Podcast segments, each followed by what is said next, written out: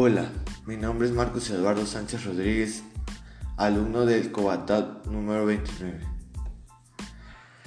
Hoy le cuento lo que ha pasado en mi fraccionamiento Brisas del Carrizal. Hoy en la mañana nos percatamos de que algunas calles registran a negociaciones debido a las fuertes lluvias que trajo consigo el Frente Frío número 11. A platicar con algunas de las vecinas afectadas, señalaron que hubo familias que no tuvieron tiempo de levantar sus pertenencias y perdieron colchones, entre otros artículos. Señalaron que es necesario que las autoridades municipales de Nacajuca o del Instituto de Protección Civil del Estado envíen bombas porque es necesario para desalojar el agua, las aguas de las viviendas.